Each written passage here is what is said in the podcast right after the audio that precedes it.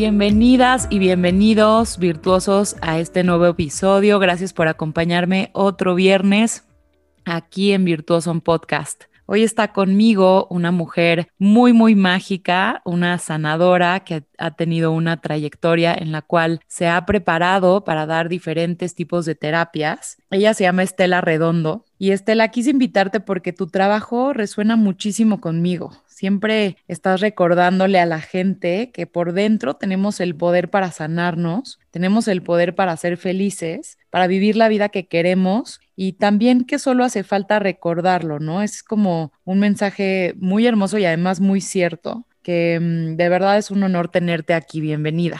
Wow, muchas gracias, Gisela, por considerarme así, de alguna forma virtuosa, cuando, como tú dices, todos somos virtuosos.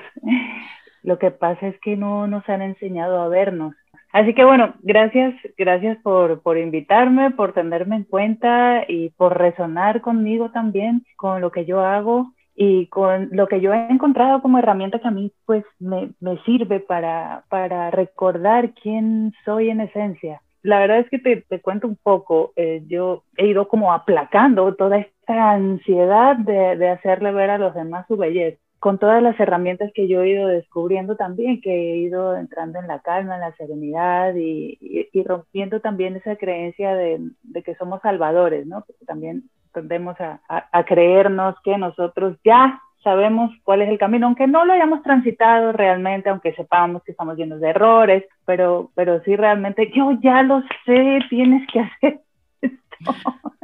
y pues finalmente he entendido que, que hay distintos caminos para todo el mundo y que a todos nos viene bien a lo mejor algo diferente y todo es respetable. Y es precisamente eso como que a lo que finalmente yo aliento que esa, descubre tus dones, descubre con lo que resuenas y resuena y síguele, ¿no? Claro, me imagino que cuando encuentras estas herramientas tan poderosas y que además a ti te han servido tanto, pues claro que te entra una urgencia por compartirlo y porque todo el mundo lo viva de igual manera. Y mm, en esta parte del caminar espiritual, porque creo que para ti sí fue tal cual como una epifanía, ¿no? El decir, para esto, para esto sirvo y a esto me quiero dedicar ¿Cómo, ¿Cómo ha sido esa transformación o cómo empezó en ti estas ganas de, de querer compartir sanación a todas las personas que conoces?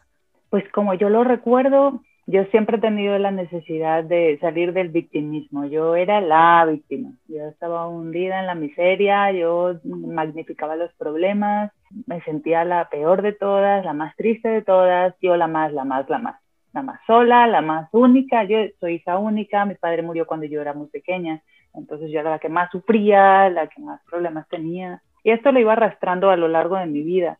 Y de repente, pues algo ocurrió en mí con un, momento en la tierra en el que, mira, yo no soy de creer nada, sino que yo sé que me pasó a mí, le pasó a muchísima gente en ese momento en la primavera árabe, en esto que ocurrió también en España, que hubo un movimiento que todo el mundo se tomó la puerta del sol. Bueno, en ese tiempo a mí empezó a nacer la necesidad de meditar, pero yo no sabía lo que era eso. No obstante, yo siempre había como buscado, ¿no? a ver, este, tiene que haber algo más, ¿qué pasa con nosotros? No puede ser este vacío tan real, ¿no? Y, y, pues había leído de metafísica y pues me resonaba mucho, por ejemplo, Siddhartha y ese, ese fue un punto también en mi vida, a los 18 años me resonó, pero en realidad fue en este momento en el que todo confluyó y yo empecé a buscar. Y pues encontré Reiki, encontré lectura de Laura, encontré los cuencos tibetanos y en este tiempo lo que realmente me hizo un super clic y por eso luego fue que en un eh, en una formación de hipnosis clínica y regresiva alguien me habló de vipassana. Y vipassana es una técnica de meditación. Y me dijeron que en este lugar donde se hacen los retiros de vipassana en los que se aprende esta técnica, eran, son retiros de 10 días en los que no se habla con nadie y no, no, se cruza la mirada con nadie, sino que simplemente estás aprendiendo una técnica desde el principio hasta el final, desde el día 1 hasta el día 10. Y vas pasando como el proceso. Y yo escuché eso y yo dije, eso es lo que yo necesito. Cosa muy loca, porque la, la, mayoría de las personas que yo les propongo eso dirían, ¿qué? Yo ahí no me meto. Pero yo dije, allí algo va a pasar. Eso yo necesito, estar en silencio conmigo, que me lo enseñen, porque yo no, no lograba decir, ok, sí, yo quiero meditar, pero no, esto no me está llenando, esto no me está llenando, yo necesito sumergirme en algo. Y me dijeron una técnica que se aprende desde el principio hasta el final. Dije, tate, eso es, llama estar en silencio y estar conmigo. Y sin averiguar nada más, me apunté por internet, me apunté a la lista y fui y además es, gratis, o sea, no es gratis, sino que al final uno da una, un dana, una donación. de lo que uno siente que le ha servido según las posibilidades que tiene uno de dar, ¿no?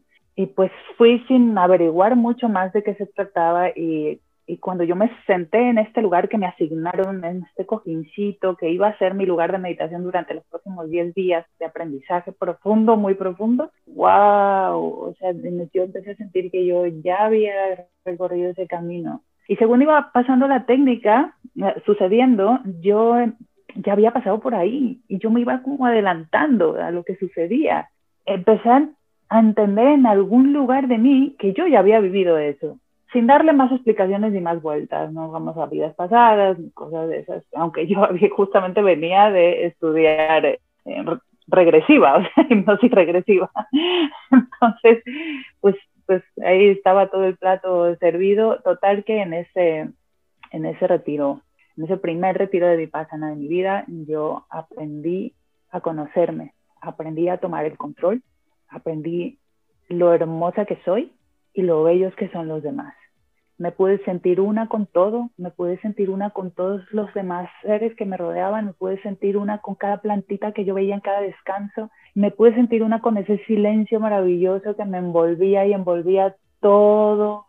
Entendí y me hice fuerte, porque pues sentarse durante horas ya a, ¿no? a observar y a seguir una técnica de meditación tan estricta, pues claro, pasas por, por dormirte, por el, por el rechazo, pasas por querer irte de allí, por preguntarte qué haces allí, por explicarte un montón de cosas por las que no deberías estar allí.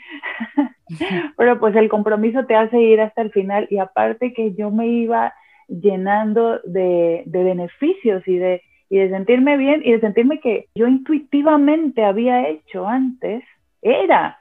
Así que cuando salí de allí con todos esos beneficios puestos en mi, en mi cuerpo y en mi mente y en mi corazón, yo quería compartir eso con todo el mundo. Así que empezó mi cruzada. ¿Cómo hago? Porque en Vipassana, cuando uno hace un curso, no significa que uno puede estar enseñando Vipassana por ahí no, no te dejan. Eh, tienes que hacer un camino larguísimo de, de, irte a convivir con ellos, un aprendizaje de muchos años y de pasar muchas eh, tribulaciones y de pasar muchas etapas a nivel mental. Y dije, pues, ¿cómo le enseño? ¿Cómo? Tiene que haber una forma. Y ahí empezó otra vez esto de tiene que haber una forma. y apareció en mi vida la atención plena, mindfulness. Y mindfulness es una, una adaptación occidentalizada de Vipassana y de estas técnicas budistas como el Zen para traernos eh, la mente al presente y, y salir de todo este barullo mental y traer nuestra mente al presente. Empecé entonces a estudiar mindfulness a fondo y me especialicé en mindfulness para reducción de estrés y empecé en ese camino de mindfulness a tope y me encontré con todos los compañeros, con que todos mis compañeros, eh, ya en avanzado, ya cuando ya estaba estudiando niveles super heavy de, mindfulness en España, eran psicólogos. Y yo, esa había sido como una intención que yo tenía desde, desde pequeña, pero, pero vamos, que el día que mi mamá me fue a inscribir a la universidad, feliz de que yo ya iba a estudiar psicología, llegué y dije, ¿cómo? No, no quiero estudiar. Y es que no quería estudiar. Eh, no, en ese momento no era el momento de estudiar para mí. Y yo quería ser actriz, bueno, yo era actriz. Entonces, bueno, este resultó ser el momento en que yo dije, ah, ya, ok, yo ya, ya estoy recorriendo este camino, pero yo hay cosas que no puedo aplicar en personas porque no voy a tener el cuidado de qué pasa si se, se le suelta un tornillo, ¿no? Por decirlo así muy, muy Y se le va la atención hacia un lugar donde yo no puedo controlar. Y dije, no, yo tengo que tengo, tengo que, que estudiar eh, psicología. Así que la semana pasada, amiga, me gradué. O sea, terminé mis materias y hice mi grado en psicología y voy a empezar mi maestría en... Sí, y estoy haciendo, muchas gracias. Y estoy haciendo ahora un diplomado en mindfulness y psicoterapia. Y pues voy a hacer mi maestría en cognitivo conductual, donde es muy aplicable el mindfulness y la sonoterapia y todo lo que finalmente ha ido llenando mis espacios para lograr este cambio que pues pues yo siento que voy logrando, o sea, tampoco es que, oye, pues ya se rompió Oye, pero te fuiste un poquito... Y la de todos, me imagino, está llena de despertares, ¿no? Claro, y te fuiste un poquito al revés, ¿no? Porque como bien dices, casi siempre, pues la gente estudia psicología o cosas que tienen que ver con, ¿no? El conocimiento del ser y tal, y luego llegan a estas técnicas de mindfulness y de, meditación y tal para empezar como que a, profundizar en, otra rama, ¿no? Y tú al revés, tú llegaste como a la parte primero del espíritu, de, la esencia, y luego ya te fuiste más como al estudio y la teoría de, de la psicología, que me parece también súper interesante, ¿no? O sea, cómo a la vez, pues todo eso se va complementando perfectamente y este este, y justo creo que ese parteaguas que tienes con, con el retiro de Vipassana, que además sí es una experiencia fuertísima. Yo, yo igual hace, igual casi como 10, 11 años me eché mi primer retiro de 10 días y cada que lo platico, digo, seguro te pasaba a ti también, pero cada que lo platico la gente me decía, ¿cómo? ¿Cómo 10 días sin hablar, en silencio, sola? Pero ¿cómo? O sea, sí, sí suena muy loco, pero es una experiencia en la que creces y, trabajas tantas cosas, ¿no? Bueno, ahorita tú lo hiciste sonar muy bonito. La verdad es que yo me acuerdo que tuve unos días de muchísima ansiedad y sí me quería ir. sí, pero ¿qué vale más, no? Tu compromiso, cuando además todos los días eh, te lo decían, todos los días te dicen, vas a pasar por esto, por esto, porque a mí me da mucha risa porque en las, las, charlas de la noche te cuentan todo lo que tú has vivido en el día. Te explican perfectamente lo que sentiste. Sí, y tú dices, sí, sí, fue. Entonces te, te sientes cuidado por una técnica muy perfeccionada que se ha mantenido prístina, como ellos dicen, ¿no? Durante tanto tiempo. Yo luego fui fíjate la experiencia, ya que hablamos de Vipassana, súper loco. En mi segundo retiro de Vipassana, yo lo había pasado tan bien y tan bonito y tan descubridora en el primero, que yo fui, pues, vacación mental para mí, mi segundo retiro de Vipassana va a ser padrísimo. O sea, si el primero fue padre, este va a ser padrísimo. Qué experiencia tan horrible. en mi segundo retiro de Vipassana fue en Ecuador yo he ido haciéndolo en diferentes partes. Ajá. Es que para quienes no sepan, la, o sea, la organización de Vipassana como tal existe en muchas partes del mundo. Y como bien dices, lo puedes ir a hacer a Italia, a España, digo, aquí en México yo lo hice en Valle de Bravo, este, pero creo que también ya... Sí, yo lo, lo volví a hacer aquí. Ah, lo volviste a hacer aquí. Sí, quiero, quiero volver a otro, pero bueno, no es momento. En fin, este, y resulta que en el segundo retiro de Vipassana, mi, mi ego iba por delante y yo iba siguiendo a mi ego, ¿no? Y entonces empecé a enjuiciarme un montón, enjuiciar a los demás. Al tercer día me picaba todo y monté un pollo, como se dice en español. empecé a decirle a la organizadora que habían pulgas Wow. que yo las siento las pulgas, mira las ronchas. O sea, me estoy enronchando, me picaba todo por las noches, no podía dormir. Compraron insecticida, puse insecticida en mi cama y el día que puse insecticida en mi cama, que fue como el cuarto día, dije, wow, o sea, estoy abriendo, como ellos dicen, la, la mente las capas de la mente y lo que me pasa es que me estoy enfrentando a mis demonios que están saliendo, ¿no? Sí. Porque ahora sí es la segunda vez que vengo y, y sí vengo yo con, con muy creyéndome muy espiritual, pues. Y no, y el, y el golpe fue súper terrenal y me empecé a hacer una idea de mi compañera de cuarto, que mi compañera de cuarto, fíjate cómo, cómo es la mente humana, tomaba pastillas y yo dije, no, eso no se puede aquí. Y por las noches tomaba pastillas y yo miraba el frasco de las pastillas y el frasco de las pastillas decía ansiolíticos, no sé qué, y yo decía, esto está mal. Pero sin embargo, en Vipassana nos ponen eh, como en orden de antigüedad.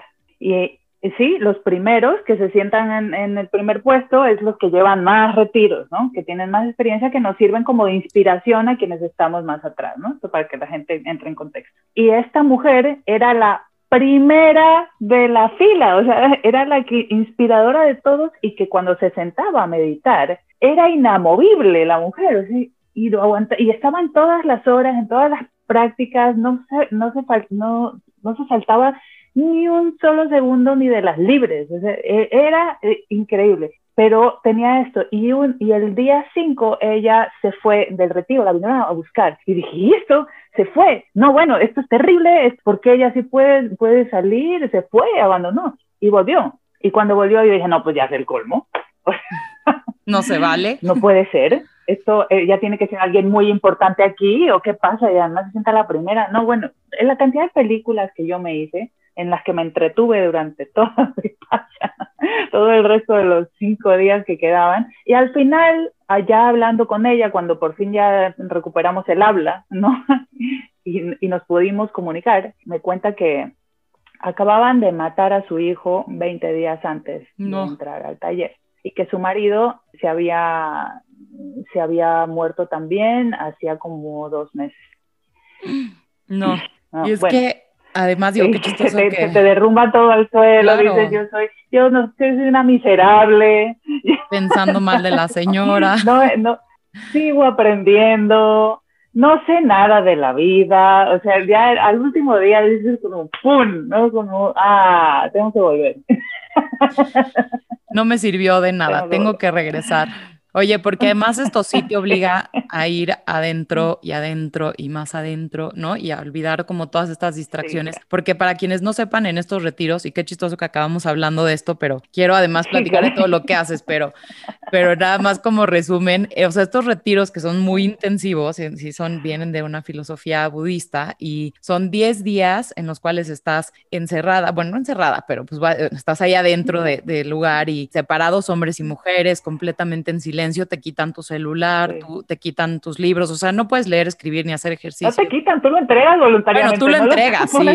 No, no, no, no piensen que es cárcel, vamos voluntariamente, pero el, el, el tema es que, pues, todas las condiciones son óptimas para que entres en, esa meditación profunda y para que hagas lo que fuiste a hacer, pero como bien dices, cómo es la mente que siempre está buscando de dónde agarrarse, o sea, de cómo voltear a ver hacia afuera lo que para no atender lo que está sucediendo dentro de mí. ¿No? Y ahí esos patrones, esos patrones se, se, ven claramente, ¿no? O sea, claramente que estás observando más al de enfrente o al de al lado o preocupada por lo que pasa afuera que, atender lo que sucede dentro de ti, porque pues sí es un enfrentamiento muy, muy grueso. Quienes tengan tiempo. pero sabes que estoy aprendiendo ahora, perdón que te interrumpa justo, es la clase que acabo de, tener ahora del diplomado de mindfulness y, psicología, y psicoterapia, perdón, e, es, es que esa es la rueda, eso es lo que nos lleva a la ansiedad finalmente, el no querer transitar por las emociones, las sensaciones y lo que estamos sintiendo en ese momento, que finalmente es la experiencia de la vida. Sí. Y nosotros no queremos eso, no queremos ver solamente los momentos felices. Y, y como siempre estamos ansiando esos momentos felices, pues entonces estamos en ansias de, en ansias de cómo será, de que este momento no está bueno, porque lo que yo quiero es aquel momento o otro momento que espero que pase porque tiene que pasar, entonces nunca estás bien ahí, nunca, nunca decides observar qué está sucediendo, por qué te sientes así, no por qué te sientes así, sino qué sientes, dónde lo sientes, qué nivel de sensación es, en vez de juzgarlo como algo negativo o como algo, o rechazarlo o huir de ello, ¿Qué cantidad de personas no quieren enfrentarse a los problemas o a lo que están sintiendo o a una sensación, una emoción incómoda? La mayoría de las personas salen corriendo o te quedas paralizado o todas esas son reacciones, reacciones que te llevan a tener ansiedad, ¿no? Y pues eh, es la rueda que, nos, que no nos deja salir de ahí. Entonces, ¿a qué te llevan retiros como este? Pues a que te enfrentes, ¿no? Como tú dices, a que no te enfrentes eh, como una guerra, ¿no? Sino que lo veas, que te veas. Que, abras los ojos. Y tras encontrarte con esa cantidad de demonios y revueltos que uno tiene ahí adentro, finalmente empieza a calmarse las aguas del río y empiezas a ver la claridad. Y ahí es, pero que es que es un proceso. Y es igual que un proceso terapéutico, igual es un proceso eh, cuando tomamos pastillas, pues es ahí donde, donde llegamos, ¿no? Pastillas que nos ayudan a calmarnos. Es ahí donde llegamos, pero, pero eso es fácil y eso es no querer ver. Podemos llegar al mismo sitio transitándolo. Y eso es lo lindo que yo estoy descubriendo con la psicoterapia eh, y, y, y, la utilidad de mindfulness aquí, en la cognitivo-conductual. Está muy interesante. Y que además el mindfulness, digo, esta parte del Vipassana es como muy, muy clavado, este, muy estricto y, este, y muy avanzado. La verdad es que sí lo, sí lo es, pero la parte del, del, mindfulness, como dices, te ayuda como a aterrizarlo en un plano más cotidiano, ¿no? Y quizá para como empezar una práctica contemplativa, creo que el mindfulness es mucho más amigable, ¿no? Eh, más occidentalizado también.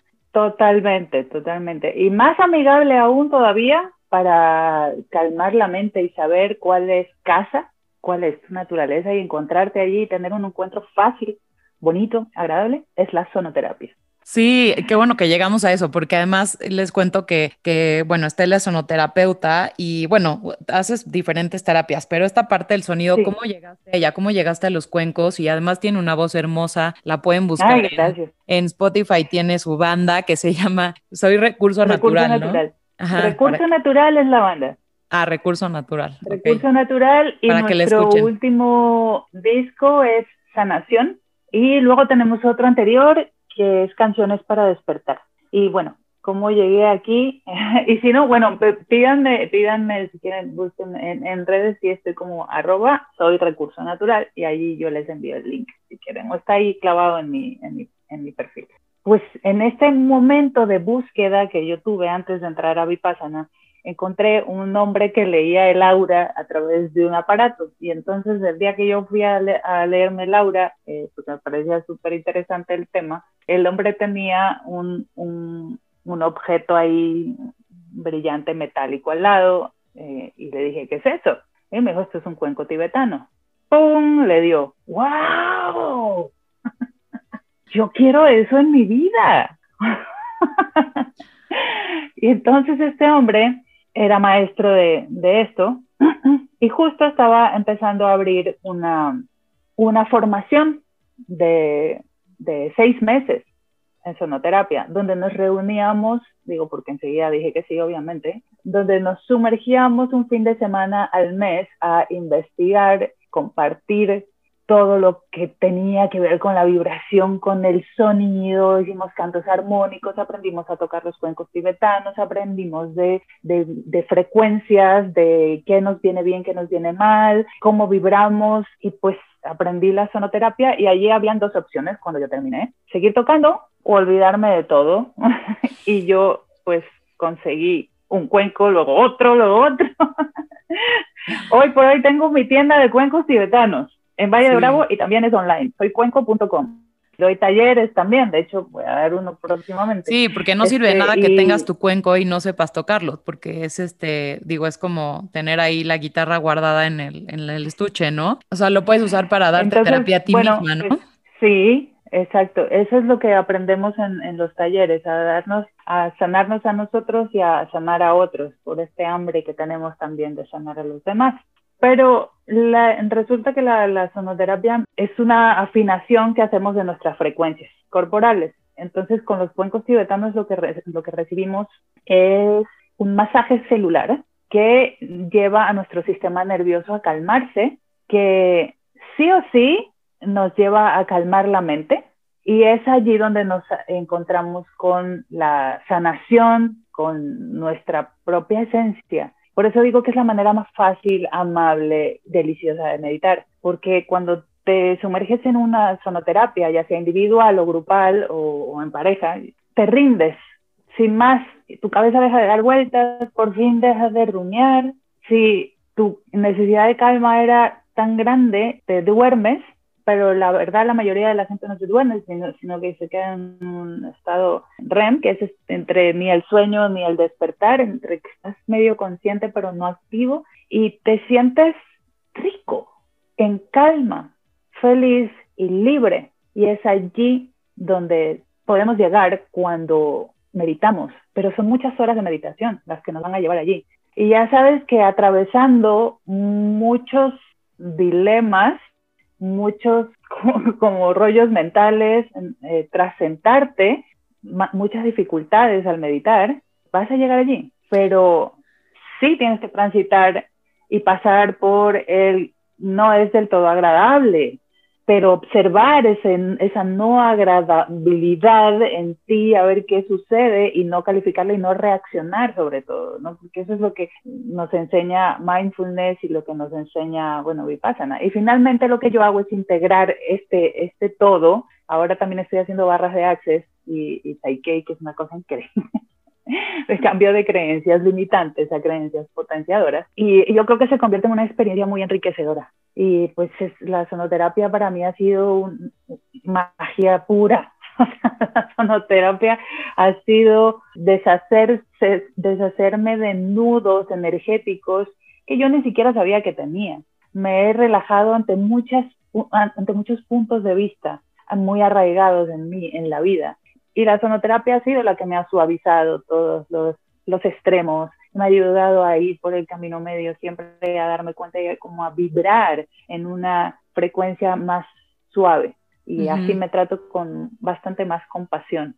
Y así soy más eh, dúctil al aprendizaje también. Oye, ahorita quiero que nos cuentes un poquito más de lo de Psyche, pero nada más quiero como pintarles un escenario a todos los que nos están escuchando, por si nunca han tomado una terapia como esta. Yo la verdad es que jamás lo había hecho y justo hace un poquito más de un año tuve la oportunidad de, invitar a Estela a un grupo que, armé para un evento de, de, conexión en pareja y nos metimos todos a un cuarto cerrado, todos acostados en el piso, enfrente Estela con un séquito de cuencos que yo creo que eran, no sé si más de 20, 25 que tenías ahí, su hijo que además, o sea, me llenó el corazón de amor que madre e hijo se dedican a esto juntos, imagínense esto y te dicen nada más acuéstate, relájate, respira y ella suavecito con su voz te empieza a guiar como en una meditación y empieza a tocar, pero tú sientes, o sea, sientes muchísimo la vibración del sonido, pero además llega un momento en el que te empiezas tú como a convertir en el sonido. No sé cómo explicarlo y va a sonar como muy fumado a lo mejor, pero es como si tu cuerpo se disolviera en, la vibración del sonido. Es una experiencia súper intensa. Yo sí les puedo decir que terminé muy cansada, o sea, sí sentí ese masaje celular que dices, o sea, que tu cuerpo como que termina agotado. Justo yo creo que, digo, me imagino que es como esta liberación de tanto tus emociones como los nudos que traigas y, todo lo que quieres en ese momento trabajar, pero en una sesión, digo, creo que duró, no sé si un poquito más de una hora y de verdad cuando yo abrí los ojos dije, wow, o sea, siento que llevaba ahí tres días de lo intenso que fue, ¿saben? O sea, es como, para mí por lo menos en ese momento fue, fue fuertísimo y además después sigues como con esa vibración de sentir así tu cuerpo muy ligero y como muy relajado a la vez. O sea, yo quería irme a dormir todo el día. Súper sanador a un nivel. Deberías haberlo hecho. Debí, debí, de haberlo hecho, sí, pero pues bueno, a veces con, con dos hijos está imposible. Y nada más como para cerrar esto de la experiencia, al final sí es una herramienta también que facilita muchísimo entrar a un estado muy profundo de meditación, justo por lo que dijiste al principio, que me gustaría recalcar eso. Tu mente está tan enfocada en el sonido que no tiene tiempo para distraerse.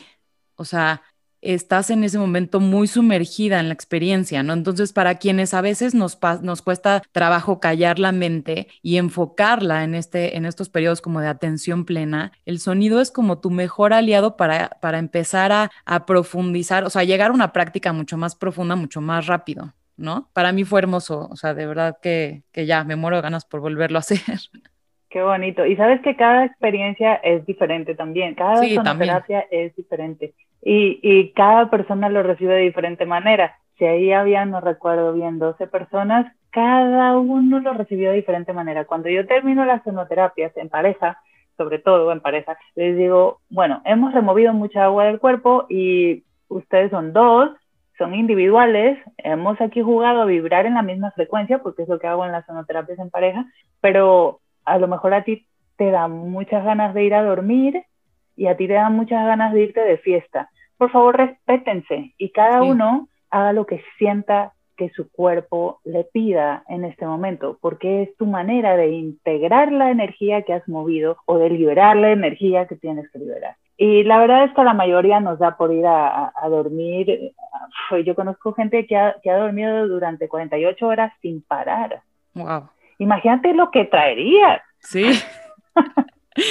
una super limpia. claro, es una liberación de...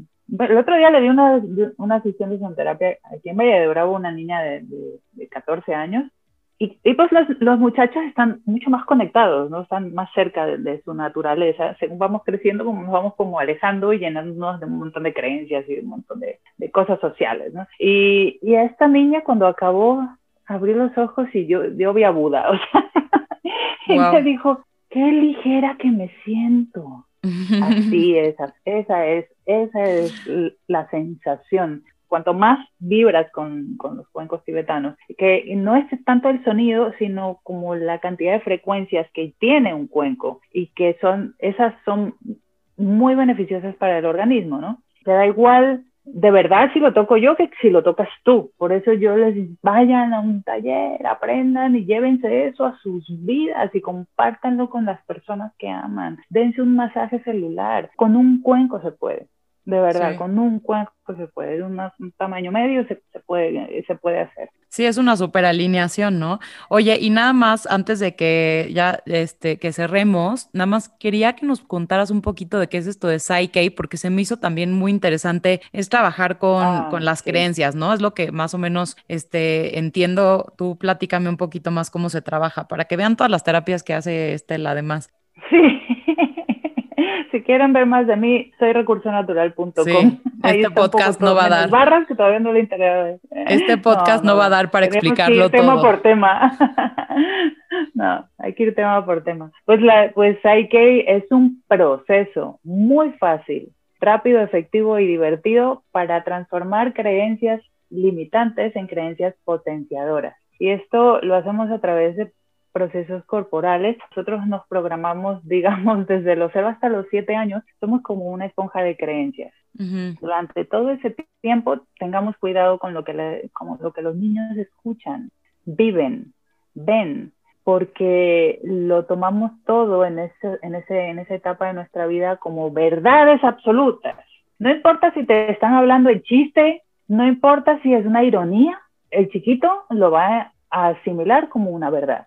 Y pues bueno, luego esto se convierte en creencias y existen creencias potenciadoras y existen creencias limitantes. Y las creencias limitantes son esos como problemas que luego tenemos, por ejemplo, con el dinero, de pensar que el dinero es sucio o de que no me lo merezco o de que el dinero no es espiritual o también de pensar que no mereces tener a, a una persona valiosa en tu vida que te acompañe o pensar mal de ti mismo, sentir mal de ti, o yo no me merezco nada, ni me amo, ni y, caigo en depresión, o mi mente da vueltas, en fin, todas, todas estas son creencias que con Psyche podemos transformar. Está muy increíble ese proceso. Y no hay que indagar mucho. Bueno, ahora yo ya voy a empezar a hacer mis sesiones un poco más indagatorias porque, porque puedo utilizar la psicología. Y precisamente la psicología conductual se trata de detectar creencias y transformarlas a través de hábitos, ¿no? Pero yo lo puedo hacer con Psyche. es, más fácil para mí con, con, mis pacientes, ¿no? Por llamarlos, detesto la palabra paciente, pero bueno, no hay otra. y pues Psyche lo que hace es transformar tu percepción acerca de las cosas. Y cuando se transforma tu percepción acerca de las cosas, comienzas a transformar formarte a nivel celular de nuevo. Ahí vamos a la célula de nuevo. Y ese masaje celular que hace la sonoterapia es eh, muy compatible y, y, hace un match perfecto con esta asimilación de esta nueva percepción corporalmente a nivel a niveles muy profundos y esto hace que todo a tu alrededor se transforme también. Es increíble. Wow. La realidad la co-creamos entre todos. Lo que tú creas de tu hijo probablemente es lo que va a hacer. Sí. Sí, sí, sí. Eso de las creencias, además, a mí me da, me da como pánico un poco, porque sí, es, es este. Es incontrolable. Es eso te iba a decir. Y que todos esos mensajes, pues, les van a llegar de, de muchos lados, ¿no? O sea, de, de la gente ah, con la que comparten el día a día, de, de este, de, todo, lo que escuchan, lo que, ay no, me da un poco de ansiedad eso, pero luego platicamos más del tema de las, de las creencias, me encantaría tener. Esa es una creencia limitante. Claro, ah, empezando por ahí, ya ven, ya me regañaron. Sí. No, no, nadie, no, en absoluto. Oigan, pues bueno, ahora sí, este, se nos pasó el tiempo volando, pero este, aquí Estela, mujer virtuosa, sanadora, sonoterapeuta, este, ya psicóloga, la buscan, porfa, la buscan en arroba soy recurso natural y aquí tengo tu página abierta, es más, es este eh, recurso natural.com, exacto. Igualito, ¿no? Que igualito que tu Instagram. Sí, mi, proyecto se llama así y mi proyecto musical es Sin el Soy. Sin el Soy. Recurso natural. Solo recurso natural, ajá. Para que escuchen sus canciones y lloren como yo. que las escucho y lloro, me, llegan mucho al, corazón. Este, muchísimas gracias, Estela, de verdad, por estar aquí eh, y, por, y por compartir todo lo que haces. Eh, sin duda, eh, te voy a volver a invitar porque hay, hay mucho de qué platicar. Uy, me encanta.